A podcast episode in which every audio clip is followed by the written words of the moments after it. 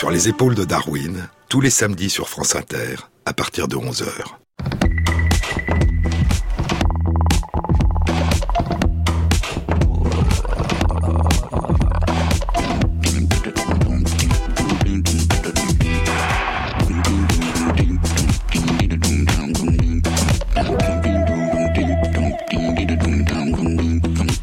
Bonjour à tous. Aujourd'hui, sur les épaules de Darwin entre dans sa dixième année. Une aventure toujours recommencée, toujours inachevée, où je vais semaine après semaine à votre rencontre, en tissant pour vous un récit, un conte, un il était une fois, à partir de mes plongées dans les articles scientifiques, dans les livres, les paroles des penseurs et les chants des poètes. Je vous parle sans vous voir, et je réalise grâce à vos beaux messages que nous avons voyagé ensemble. Un fabuleux voyage dont vous êtes, dont nous sommes tous, chacun de nous, les héros. Avec les oiseaux et les fleurs, les abeilles et les papillons, les chants de la nature venus du fond des âges, nos ancêtres qui ont arpenté la terre, et ce monde vivant qui nous a donné naissance et nous entoure et nous inclut sous la course des astres dans le ciel. Un voyage à travers un univers qui ne cesse de se transformer et que nous n'aurons jamais fini d'explorer. À la rencontre d'une réalité toujours plus riche et mystérieuse, en redécouvrant à chaque fois que, comme le dit Einstein, la plus belle expérience que nous puissions faire est celle du mystérieux. Là est la source de tout vrai art et de toute vraie science. Sur les épaules de Darwin, sur les épaules des géants. Se tenir sur les épaules des géants et voir plus loin, voir dans l'invisible, à travers l'espace et à travers le temps. Lever les yeux quand vient la nuit, voir les étoiles s'allumer une à une et dessiner la voie lactée, voir la lune monter dans le ciel, blanche ou jaune ou orange, une nuit de pleine lune et soudain distinguer des yeux, une bouche, un visage. Le visage qui apparaît dans le disque de la Lune. C'est le titre d'un traité du philosophe et historien grec Plutarque. C'est un dialogue qui mêle astronomie, mathématiques, philosophie et mythologie, et humour, des plaisanteries qui permettent, dit Plutarque, de défroncer nos sourcils. Un traité qui date d'il y a 1900 ans et qui présente une réflexion extrêmement moderne sur la nature de la Lune. Plus de 1500 ans plus tard, le grand astronome Johannes Kepler traduira du grec en latin ce texte de Plutarque et il le décrira comme la meilleure discussion qui nous soit parvenue de l'Antiquité sur le satellite de la Terre. 1500 ans avant Galilée, Plutarque fait voler en éclats la vision de l'univers qu'avait présenté Aristote. Notre monde, notre Terre, disait Aristote il y a 2300 ans, est un monde imparfait, dont l'harmonie est sans cesse altérée par l'usure, les accidents et les catastrophes. En témoigne l'irrégularité des reliefs de nos sols, la finitude des êtres vivants, les désastres imprévisibles, les tremblements de terre, les rats de marée, les maladies, la danse des nuages, les orages, les tempêtes et les pluies de feu, les pluies de météores qui viennent illuminer nos nuits. Tel est le monde sublunaire, le monde qui est sous la lune, dit Aristote. Tel est le monde que nous habitons. Mais au-dessus, au-dessus de la Terre, la Lune, le Soleil, les cinq planètes alors connues, Mercure, Vénus, Mars, Jupiter et Saturne, et les étoiles, appartiennent à un univers radicalement différent. Un univers d'une merveilleuse harmonie, d'une éternelle symétrie et d'une parfaite régularité. Un univers éternel, immuable, fait de constituants parfaits qui n'existent pas sur Terre. Pourtant, dit Plutarque, la Lune est comme la Terre, faite d'irrégularités. La Lune est une Terre. Et Pour souligner ces irrégularités qui font alterner les lumières et les ombres sur la face de la Lune, il commence par citer avec humour quelques vers d'un poète d'Alexandrie, Agésianax, qui vivait au deuxième siècle avant notre ère. La lune, dit Agésianax, brille d'un éclat de feu tout autour d'elle. Mais en son milieu, plus clair que le bleu sombre, se font voir comme un œil de jeune fille et un front humide. On dirait un visage. Le visage de la lune, le visage dans la lune. C'est ce qu'on appelle une pareidolie, du grec para, à côté d'eux, et eidolon, fantôme, simulacre. Eidolon, le diminutif de eidos, apparence, forme, image. Voir distinctement dans une forme ambiguë le simulacre, le fantôme, l'apparence d'une forme familière que l'on connaît bien, mais qui n'est pas là. Être en permanence devant tout ce qui nous entoure, en train de reconstruire les apparences, de leur chercher et de leur donner un sens, de les rendre familières. Chaque acte de perception, dit le neurobiologiste Gerald Edelman, chaque acte de perception est en partie un acte de création. Voir un visage sur la face de la lune qui nous regarde, savoir que ce n'est pas un visage, et continuer pourtant à le voir, ne pas pouvoir s'empêcher de le voir. Mais a-t-on pu voir sur la face de la Lune autre chose, en d'autres temps, dans d'autres lieux, dans d'autres cultures que les nôtres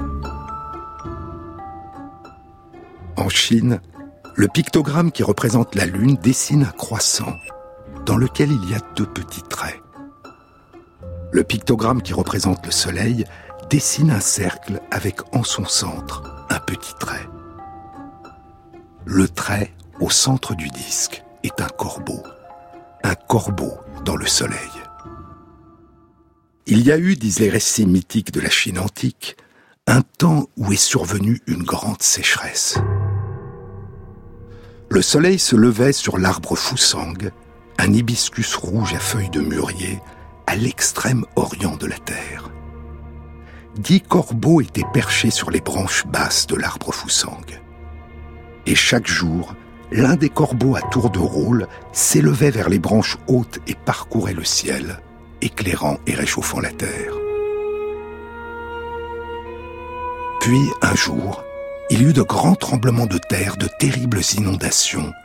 La course des étoiles du ciel fut changée.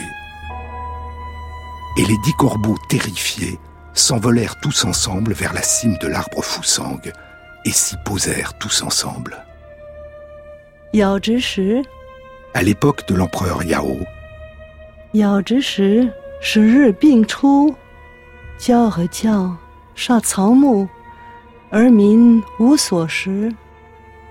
À l'époque de l'empereur Yao, les dix soleils sortirent ensemble, brûlant les récoltes, tuant la végétation, et les gens n'avaient plus de quoi manger. L'empereur Yao demanda à l'archer Yi qui avait des flèches sacrées, d'abattre les soleils.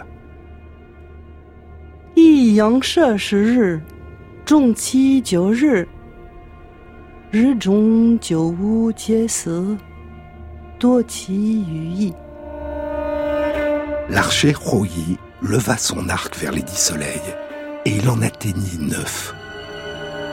Dans les neuf soleils, les neuf corbeaux moururent, et ils laissèrent tomber leurs ailes sur le sol pour penser la terre. Alors que l'archer Rouilly venait de tuer les neuf soleils, un homme sage arrêta son bras pour qu'il laisse vivre le dixième soleil. Et depuis ce temps, poursuit le roi Nanze, l'un des trois grands textes du taoïsme rédigé il y a plus de 2000 ans durant la dynastie des Han, depuis ce temps, au centre du soleil, accroupi, se tient le corbeau. L'archer Roi ayant sauvé le monde, s'en alla vers l'Occident.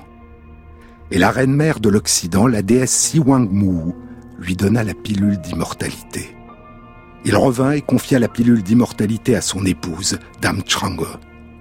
Elle devait la conserver pour le temps où ils la consommeraient ensemble et accéderaient ainsi tous deux à l'immortalité. Mais un jour, Chang-e avala la pilule d'immortalité en l'absence de son époux. Selon certains récits, un homme était entré dans sa demeure pour la lui dérober alors qu'elle était seule, et elle l'avala pour l'empêcher de s'en emparer. Selon d'autres récits, son époux, l'archer Royi, était devenu un tyran sanguinaire, et Chang prit peur, s'il devenait immortel, que la terrible oppression qu'il imposait au peuple ne prenne jamais fin.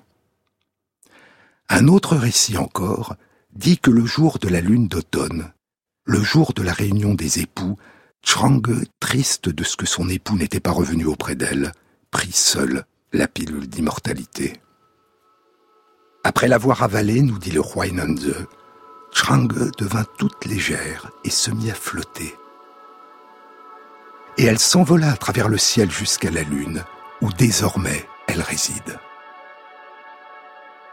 Et elle est célébrée chaque année durant la quinzième nuit du huitième mois lunaire, durant la grande fête de la lune d'automne, la fête de la mi-automne, la fête du temps des récoltes, la fête de la famille et de la réunion des époux. Certains récits racontent que l'archer Roi Désespéré d'être à jamais séparé de sa femme et ne pouvant la rejoindre, mais voulant résider près d'elle, elle a trouvé le vieillard sous la lune, qui lui donna l'élixir d'immortalité. Il s'envola alors à travers le ciel jusqu'au soleil, où il se fondit dans le corbeau solaire.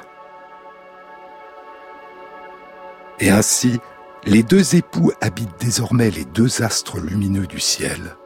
L'archer est dans le soleil, le yang, qui éclaire le jour de ses feux, et son épouse est dans la lune changeant d'apparence durant le mois, le yin, qu'on distingue à peine durant le jour et qui nous renvoie la nuit, la lumière du soleil.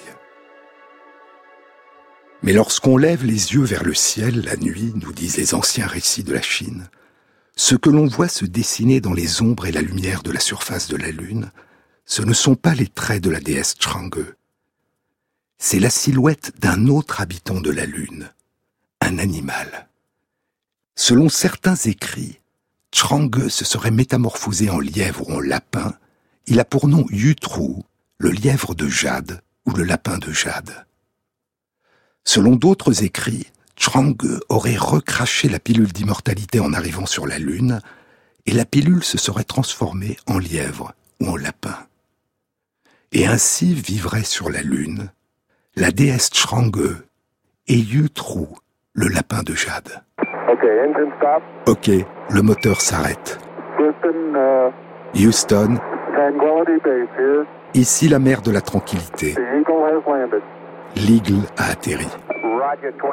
C'est la voix de Neil Armstrong, au moment où l'Eagle, l'aigle, le module lunaire de la mission Apollo 11 qui emporte à son bord Neil Armstrong, Buzz Aldrin et Michael Collins, vient de se poser sur la Mare Tranquillitatis, la mer de la tranquillité. Et six heures et demie plus tard, le 21 juillet, un homme pose pour la première fois le pied sur la Lune. C'est un petit pas pour un homme, un bond de géant pour l'humanité. La transcription écrite réalisée par la NASA des communications radio entre Houston et l'équipage d'Apollo 11 rapporte quelques heures avant l'alunissage la conversation suivante. Ici Houston. Parmi les grands titres concernant la mission Apollo ce matin, il y en a un qui demande que vous prêtiez attention à une femme charmante avec un grand lapin. Une ancienne légende dit qu'une belle fille chinoise du nom de Chang'e vit là depuis 4000 ans. Il semble qu'elle ait été bannie sur la Lune parce qu'elle a volé à son mari la pilule d'immortalité. Vous pourrez aussi chercher son compagnon, un grand lapin chinois qui est facile à découvrir parce qu'il est toujours debout sur ses pattes arrière, à l'ombre d'un cannelier. Le nom du lapin n'est pas signalé. Ok, répond Michael Collins nous allons garder un œil sur The Bunny Girl, la fille au lapin. L'allusion au cannelier fait référence à un autre ancien récit chinois. Mais le nom du lapin, qui n'est pas signalée, allait bientôt faire partie de l'aventure spatiale. Un peu plus de six mois avant le 50e anniversaire du premier pas d'un homme sur la Lune, le 3 janvier 2019, l'atterrisseur de la sonde spatiale chinoise Chang'e 4 a été le premier objet d'origine humaine à se poser sur la face cachée de la Lune. Et le rover, l'astromobile nommé Yutrou 2, le lapin de jade numéro 2, en est sorti. Et il a commencé à rouler sur le sol du pôle sud de la face cachée de la Lune.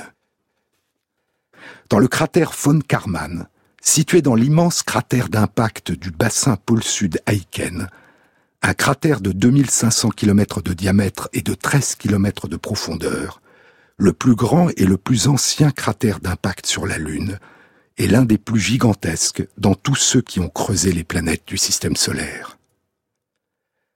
Et la première étude de la composition du sol du bassin pôle sud Aiken, réalisée par les instruments à bord de l'astromobile Utroon, a été publiée dans Nature le 15 mai 2019.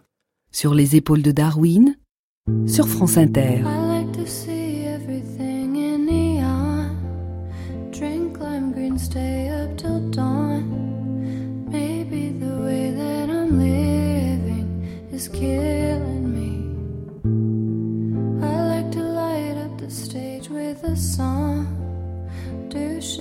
Keep me turned on. But one day I woke up like maybe I'll do it differently. So I moved to California, but it's just a state of mind. It turns out everywhere you go, you take yourself, that's not a lie. Wish that you would hold me or just say that you were mine. It's killing me slowly.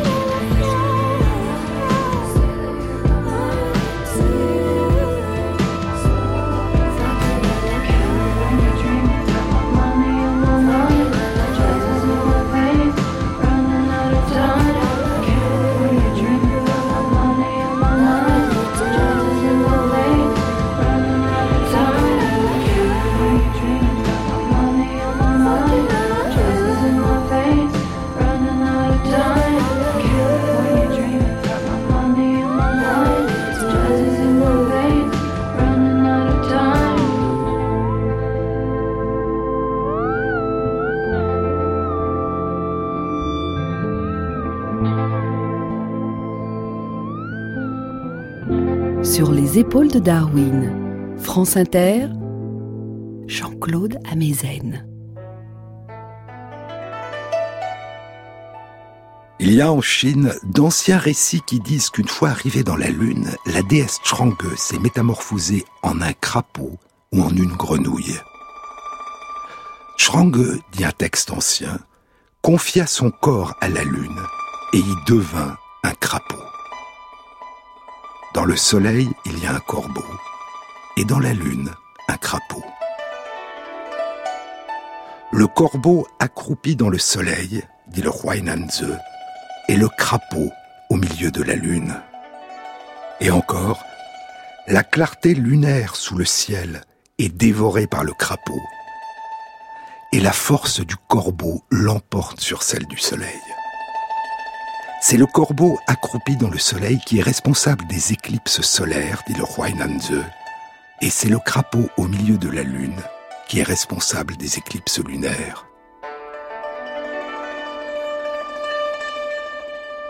Je vous disais que le caractère chinois qui désigne la lune dessine un croissant avec deux traits. Ces deux traits figurent deux personnages qui vivent dans la lune. Et ces deux personnages pourraient être la déesse Chang'e et le lièvre de jade. Mais une peinture sur soie qui date d'il y a près de 2200 ans suggère une autre réponse. Cette peinture sur soie a été découverte en 1972 à Mawangdui, près de la ville de Changsha, la capitale de la province du Hunan, au centre-sud de la Chine. Dans le caveau funéraire de la famille de Li Tsang, marquis de Tai, chancelier du prince du royaume de Changsha, au tout début de la dynastie des Han. Il y avait là, en plus de la tombe du marquis de Taille, mort il y a 2200 ans, la tombe de son épouse, la marquise de Taille, et la tombe de l'un de leurs fils, un officier. Ils étaient morts tous les deux une vingtaine d'années après le marquis de Taille.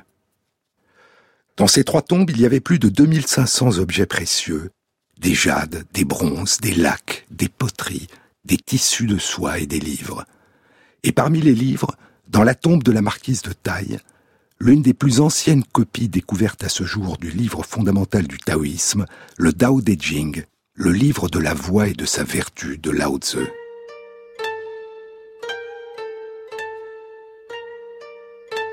La marquise de Taille, âgée d'une cinquantaine d'années, reposait dans un quadruple cercueil, et son corps et son visage étaient remarquablement préservés.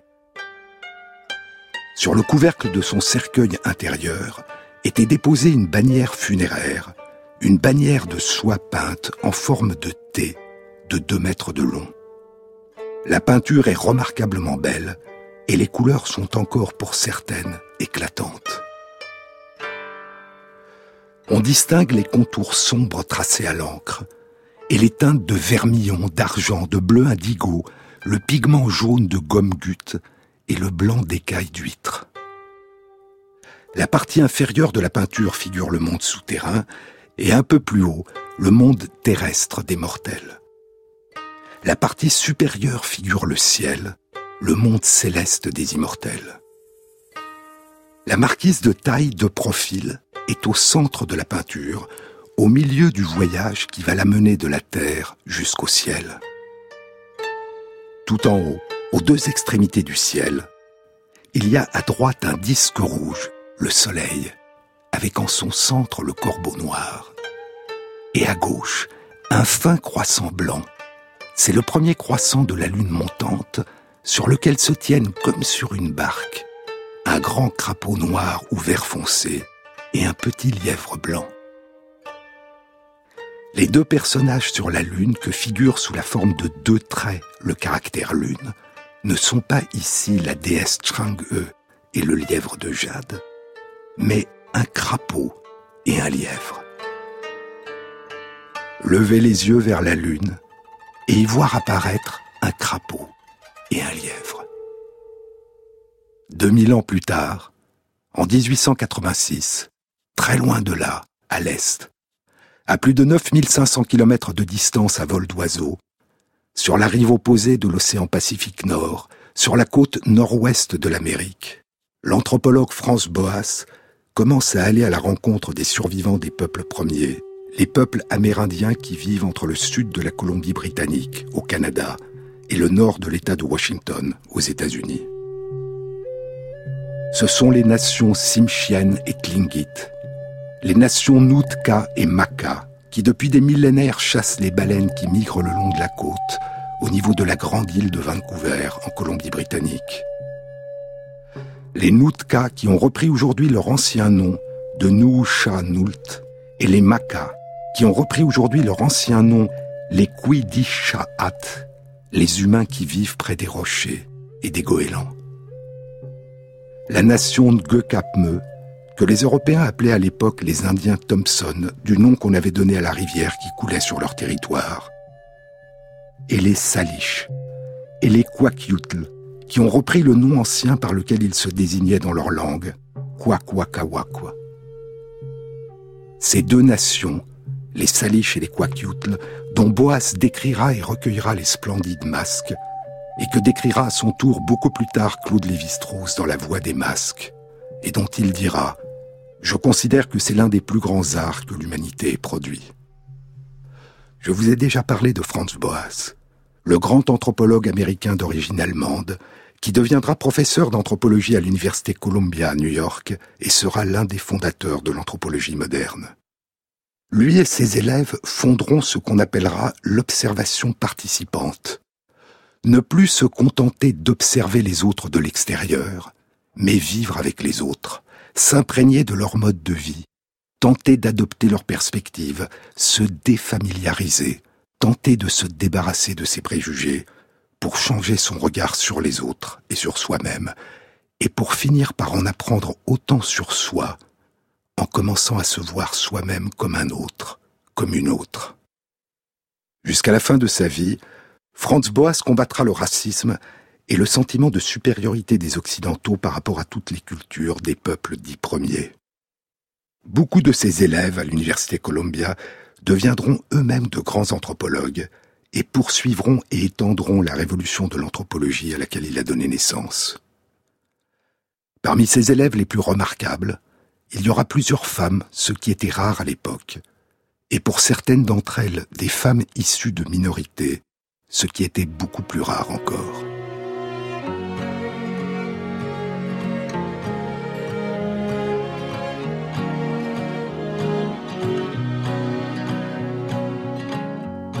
Si tu veux que je chante, ne sois pas infidèle, ne me crois pas si fort, ne me crois pas si faible, que je puisse accepter la brûlure et le froid, sans perdre le sourire, sans perdre la voix. Si tu veux que j'entende, sois désormais plus clair, ne me roule plus dans rien, ne brouille plus mes repères de relancer. Les comment, les pourquoi? Qui font perdre patience, qui font perdre la foi. Inutile de m'attendre, une impatiente oreille, le goût de toi maman, mais rien ne se réveille, les paroles ne viennent plus, la musique n'est plus là, comme sec est mon cœur comme sec sans mes bras.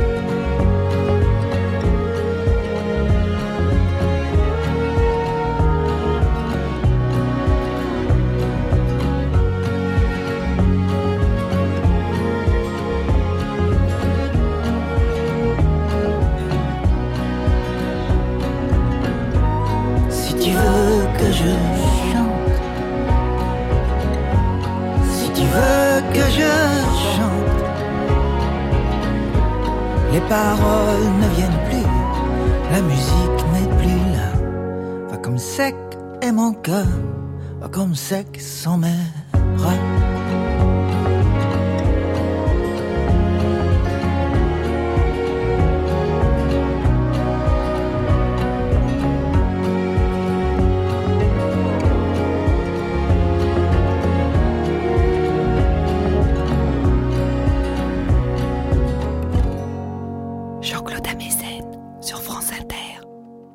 les élèves de Franz Boas, il y aura Ella Caria Deloria, une amérindienne d'origine Sioux Dakota née dans une réserve, dont le nom en langue Dakota était Ampetu Wastewin.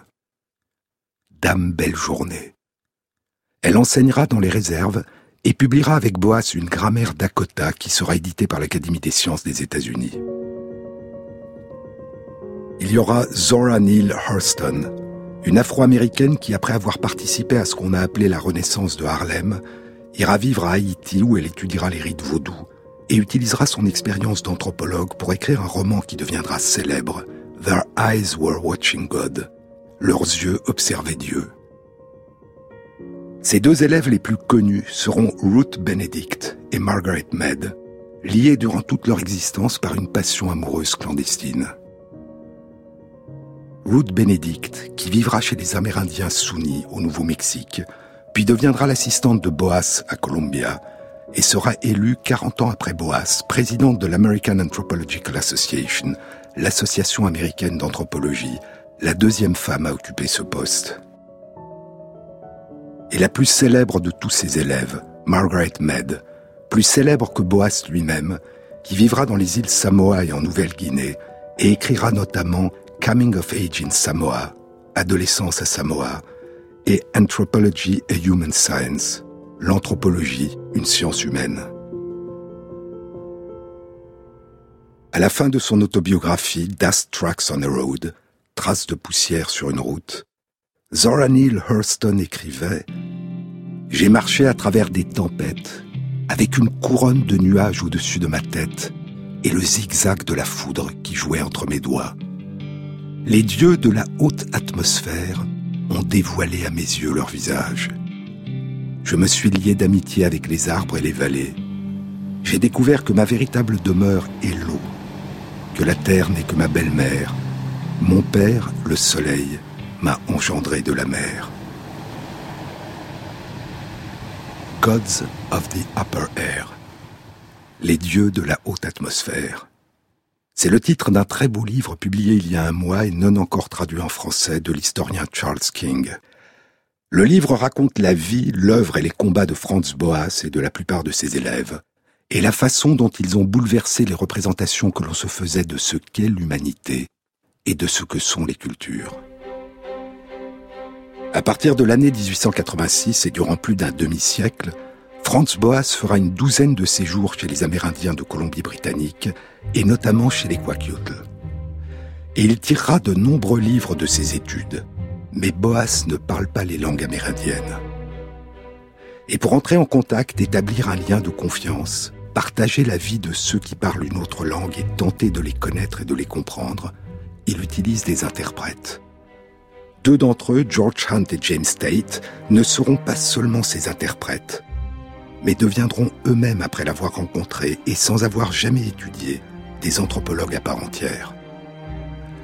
George Hunt est de père anglais et sa mère Tantra Kwan est membre de la nation Tinglit. Judith Berman, une anthropologue de l'Université de Victoria en Colombie-Britannique, lui consacre un article très complet dans le remarquable Dictionnaire biographique du Canada, édité sous l'égide de l'Université Laval et de l'Université de Toronto, avec l'aide du Musée canadien de l'histoire et du ministère du patrimoine canadien. George Hunt a été élevé parmi les membres de la nation Kwakiutl.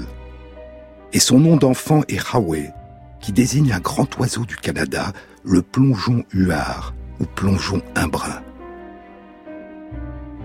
Depuis son adolescence, il est employé comme son père par la Hudson's Bay Company, la compagnie de la baie d'Hudson, la plus grande et la plus ancienne entreprise de traite de fourrure du Canada. À 18 ans, il épouse Tlalili Lakwo, une femme de la nation Tinglit, et il reçoit le nom de Marwa Lagalis. Il travaille comme guide et comme interprète. En 1888, quand il rencontre Boas, il a 32 ans. Il recueillera pour lui des milliers de pages de récits sur la vie et les mythes en langue kwakwala, la langue des Kwakiutl, qui seront publiés par Boas. Et il recueillera des milliers d'objets Kwakiutl, dont les splendides masques qui feront partie des collections permanentes du Muséum d'histoire naturelle de New York, où Claude Lévi-Strauss les découvrira, émerveillé, en 1942. L'entreprise ethnographique de George Hunt, écrit en conclusion de son article Judith Berman, l'entreprise ethnographique de George Hunt, qui documente les Kwakiutl de son époque, est plus approfondie et détaillée que toutes celles qui ont été réalisées sur la côte nord du Pacifique, et peut-être même en Amérique du Nord. Dans son livre Gods of the Upper Air, Charles King dit quelques mots de la rencontre et de la collaboration entre George Hunt et Boas, mais il ne dit rien de James Alexander Tate. Nombreux sont ceux pour qui James Alexander Tate est une figure mineure de l'anthropologie, écrit l'historienne Wendy Wickwire de l'Université de Victoria en Colombie-Britannique dans l'article qu'elle lui consacre dans le Dictionnaire biographique du Canada. Contrairement à George Hunt, James Tate n'est pas d'ascendance amérindienne. Il est né dans les îles Shetland, au nord de l'Écosse. À 19 ans, il a embarqué pour rejoindre un oncle marchand en Colombie-Britannique. Il travaille dans le magasin de son oncle, il chasse dans toute la région et deviendra plus tard un guide renommé pour les chasseurs. Et il épouse Antko, une amérindienne de la nation de Guecapmeu, qu'on appelait alors les Indiens Thompson. Il apprend à parler couramment leur langue, il est âgé de 30 ans quand, en 1894, Boas, revenu dans la région, entend parler de lui et le rencontre. Tate est une mine de renseignements, dira Boas. Je l'ai engagé sur le champ. Tate publiera sous son nom, dans les mémoires du Muséum américain d'histoire naturelle consacré à l'anthropologie, quatre monographies éditées par France Boas, dont deux ouvrages sur les Indiens Thompson, de plus de 200 pages chacun. Le premier en 1900, intitulé Les Indiens Thompson de Colombie-Britannique, et le second douze ans plus tard, Mythologie des Indiens Thompson.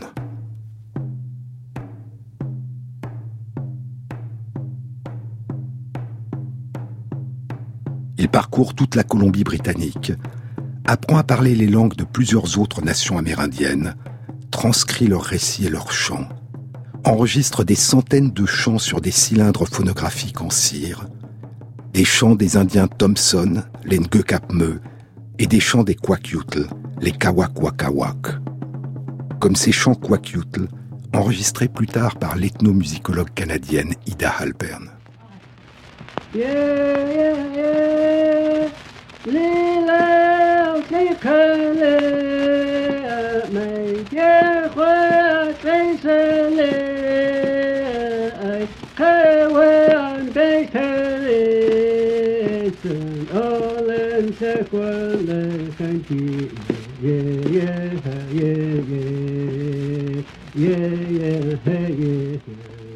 Entre 1907 et 1930, le grand photographe, cinéaste et ethnologue Edward Sheriff Curtis a publié 20 volumes sous le titre général Les Indiens d'Amérique du Nord. Dans le volume 10 consacré au Kwakiutl, publié en 1915 et auquel collabora George Hunt, un livre de plus de 360 pages auquel s'ajoutent plus de 70 pages de planches photographiques d'une stupéfiante beauté, Curtis décrit la façon dont sont composés les chants qui doivent accompagner les danses d'initiation lors de la cérémonie secrète de la danse d'hiver. C'est dans le chapitre intitulé Cérémonie et rite, dans le sous-chapitre intitulé La danse d'hiver.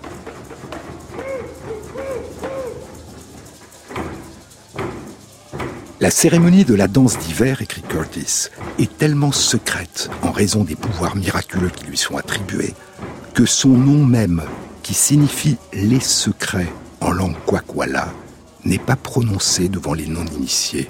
On lui substitue un autre nom qui signifie il joue au moineau. Quand un homme va être initié et prépare sa danse, poursuit Curtis, il fait venir chez lui un faiseur de chants, un nakati, ou homme d'entendement, dont le métier est la composition musicale et la direction des chanteurs lors des cérémonies. Il fait aussi venir un passeur de mots, un clicotalou, qui met les mots en musique et qui, lors des cérémonies, chantera chaque vers en premier afin de stimuler les autres chanteurs. Ces deux personnes doivent produire le nombre requis de chants, ce nombre dépendant de la danse en question. Les compositeurs se rendent dans les bois parfois accompagné d'un Kwanutlimi, celui qui est assis près de la tête, un novice dans l'art de la composition. Le faiseur de chant tire principalement son inspiration des bruits de l'eau qui s'écoule ou qui tombe, ainsi que du chant des oiseaux. Assis à côté du filet d'une cascade, il l'écoute intensément, capte sa musique et la fredonne pour lui-même sans se servir de mots, en recourant uniquement à ses syllabes Hamamama, Hamamama. c'est son thème. Puis il le développe en faisant des variations et lui ajoute pour terminer un final qu'il appelle la queue. Au bout d'un moment, en fredonnant continuellement son air, il va trouver le passeur de mots qui, après avoir saisi l'air, l'entonne à son tour et y ajoute un seul mot. Cela s'appelle nouer le chant, de façon qu'il ne parte pas à la dérive, comme un canoë sans amarre. Puis, peu à peu, d'autres mots viennent s'y ajouter, jusqu'à ce que le chant soit achevé. Le novice se tient un peu à l'écart du maître, et s'il trouve une mélodie, il l'apporte aussitôt au faiseur de chant, qui se hâte de saisir le thème et de le développer. De nombreux chants, poursuit Curtis, sont obtenus à partir du rouge-gorge, d'autres à partir d'un oiseau aquatique qui siffle avant de plonger dans l'eau, ainsi que d'autres oiseaux. Un jour, alors que les chanteurs répétaient dans les bois un nouveau chant, il en manquait un au faiseur de chants pour compléter sa série, et il demanda aux autres s'ils pouvaient lui en trouver un. Les autres compositeurs présents lui dirent qu'il n'en avait aucun. L'un d'eux vit une femme, une Nakati, une faiseuse de chants qui avait été invitée, et dit au faiseur de chants qui présidait l'assemblée Je vais lui demander. La femme entendit simplement cette phrase. Elle saisit l'inflexion des syllabes montantes et descendantes et se mit à chanter Hamama, Mama. Dès que le son sortit de ses lèvres, ceux qui se trouvaient de l'autre côté du cercle l'entendirent, et ils se mirent aussitôt à fredonner et composèrent ensemble le chant qui manquait. Cette façon de saisir une mélodie s'appelle, poursuit Curtis, recueillir le chant dans le creux de ses mains.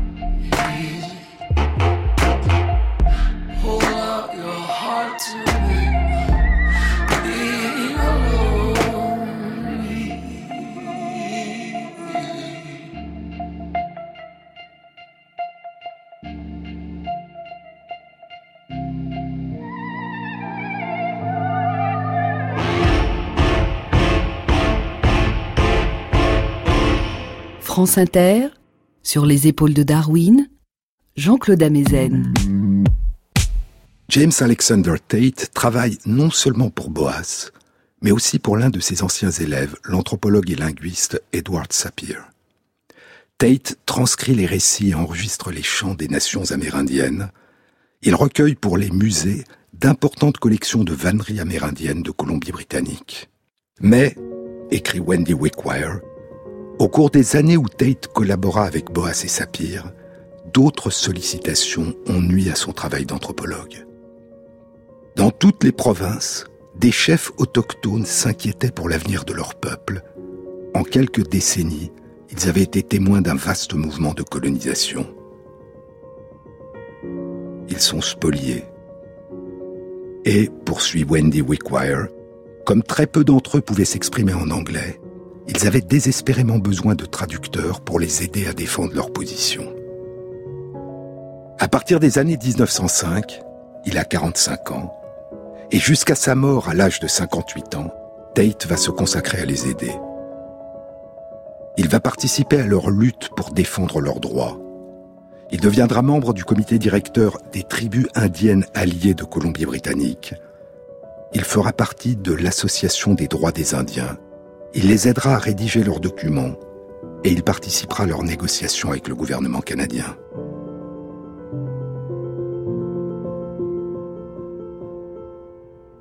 Dans la nécrologie qu'il consacrera à Tate, dit Wendy Wickwire, Boas écrira Sans relâche, il a travaillé au bien-être des Indiens, et il a subordonné toutes ses autres préoccupations, scientifiques aussi bien que personnelles, à cette tâche qu'il en est venu à considérer comme la plus importante de sa vie. Nombreux sont ceux pour qui James Alexander Tate est une figure mineure de l'anthropologie, conclut Wendy Wickwire. Au mieux, poursuit-elle, il le considère comme un assistant ou un informateur de Boas, et comme l'auteur d'un certain nombre de textes ethnographiques importants sur les peuples du plateau de l'Amérique du Nord. Son travail de représentation politique des Amérindiens est presque totalement inconnu. Pourtant, étant donné son apport, plus de 2200 pages imprimées dans 43 publications et près de 5000 pages de manuscrits inédits, il est temps de lui donner la place qui lui revient parmi les anthropologues les plus distingués de l'Amérique du Nord. Et Wendy Wickwire lui a consacré un beau livre qui vient d'être publié en juillet 2019 aux éditions de l'Université de Colombie-Britannique. Il est intitulé At the Bridge, James Tate and an Anthropology of Belonging, Sur le pont, James Tate et une anthropologie de l'appartenance. Une anthropologie engagée. Mais nous allons revenir à sa monographie intitulée Les Indiens Thompson de Colombie-Britannique. Dans le douzième chapitre de sa monographie, intitulée Religion, dans le sous-chapitre intitulé Conception du monde, après avoir cité les récits qui disent les origines des montagnes, des vallées, des lacs et des rivières, des esprits, des nains et des géants, des peintures rupestres dans les cavernes, du tonnerre, de l'oiseau tonnerre, du vent, du soleil. À la page 341, Tate aborde le récit de l'origine de la Lune. Autrefois, dit Tate, la Lune était un Indien. Et la Lune serait aussi brillante que le Soleil si sa sœur, selon certains récits, une lièvre femelle, une hase, ou selon d'autres récits, une grenouille, si sa sœur ne s'était pas assise sur lui. Une nuit, alors que l'Indien, la Lune, avait invité les étoiles dans sa maison, la maison était si bondée, si emplie de monde, que sa sœur n'eut aucune place pour s'asseoir. Alors, elle sauta sur le visage de son frère, où elle est demeurée jusqu'à ce jour. Les phases de la Lune, la croissance et la décroissance de la Lune, sont causées par la position de l'ombre de sa sœur. À la pleine lune, poursuit Tate, l'ombre de sa sœur ne touche pas son visage. À la lune nouvelle, son visage est complètement obscurci par son ombre. Une hase ou une grenouille sur la face de la lune. 34 ans plus tôt, en 1866, un autre récit amérindien concernant l'origine de la Lune était publié en Grande-Bretagne. Ce n'était pas un récit sur les Indiens Thompson, la nation des Ngekapme, mais un récit salish. C'est dans un texte d'une soixantaine de pages, intitulé Rapport sur les tribus indiennes habitant le pays à proximité du 49e parallèle nord, et publié dans les comptes rendus de la Société d'ethnologie de Londres par un certain capitaine Wilson. Dans le chapitre du rapport intitulé Religion, il y a chez les Salish, écrit Wilson, un grand nombre de légendes à la fois très curieuses et très jolies.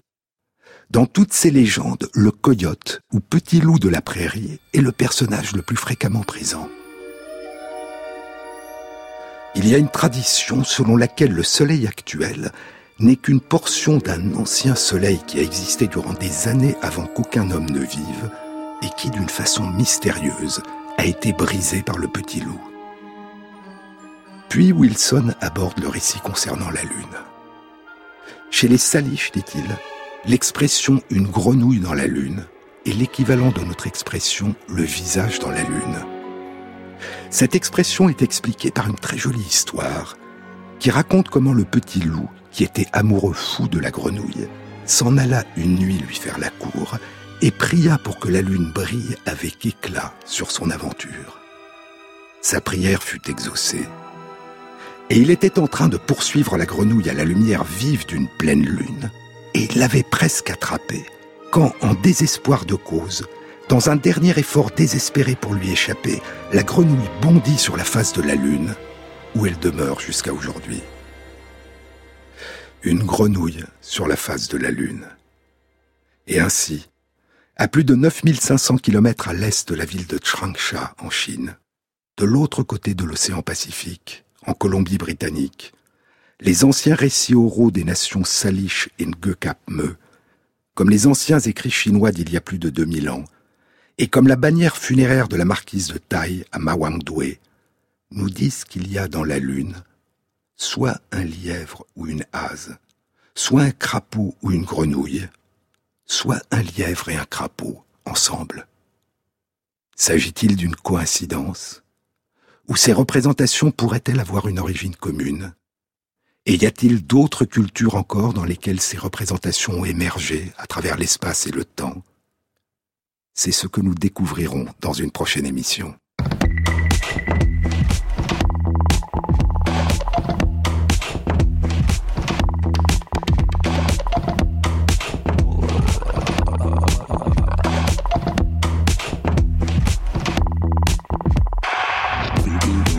Merci à Christophe Imbert pour la réalisation sonore et la mise en musique de cette émission, à Nicolas Cazot pour la prise de son, à Paul Percheron pour le mixage, à Jean-Baptiste Audibert pour le choix des chansons et à Christophe Magère pour la mise à jour de la page de l'émission Sur les épaules de Darwin sur le site franceinter.fr où vous trouverez toutes les références concernant cette émission. Bon week-end à tous. À samedi prochain.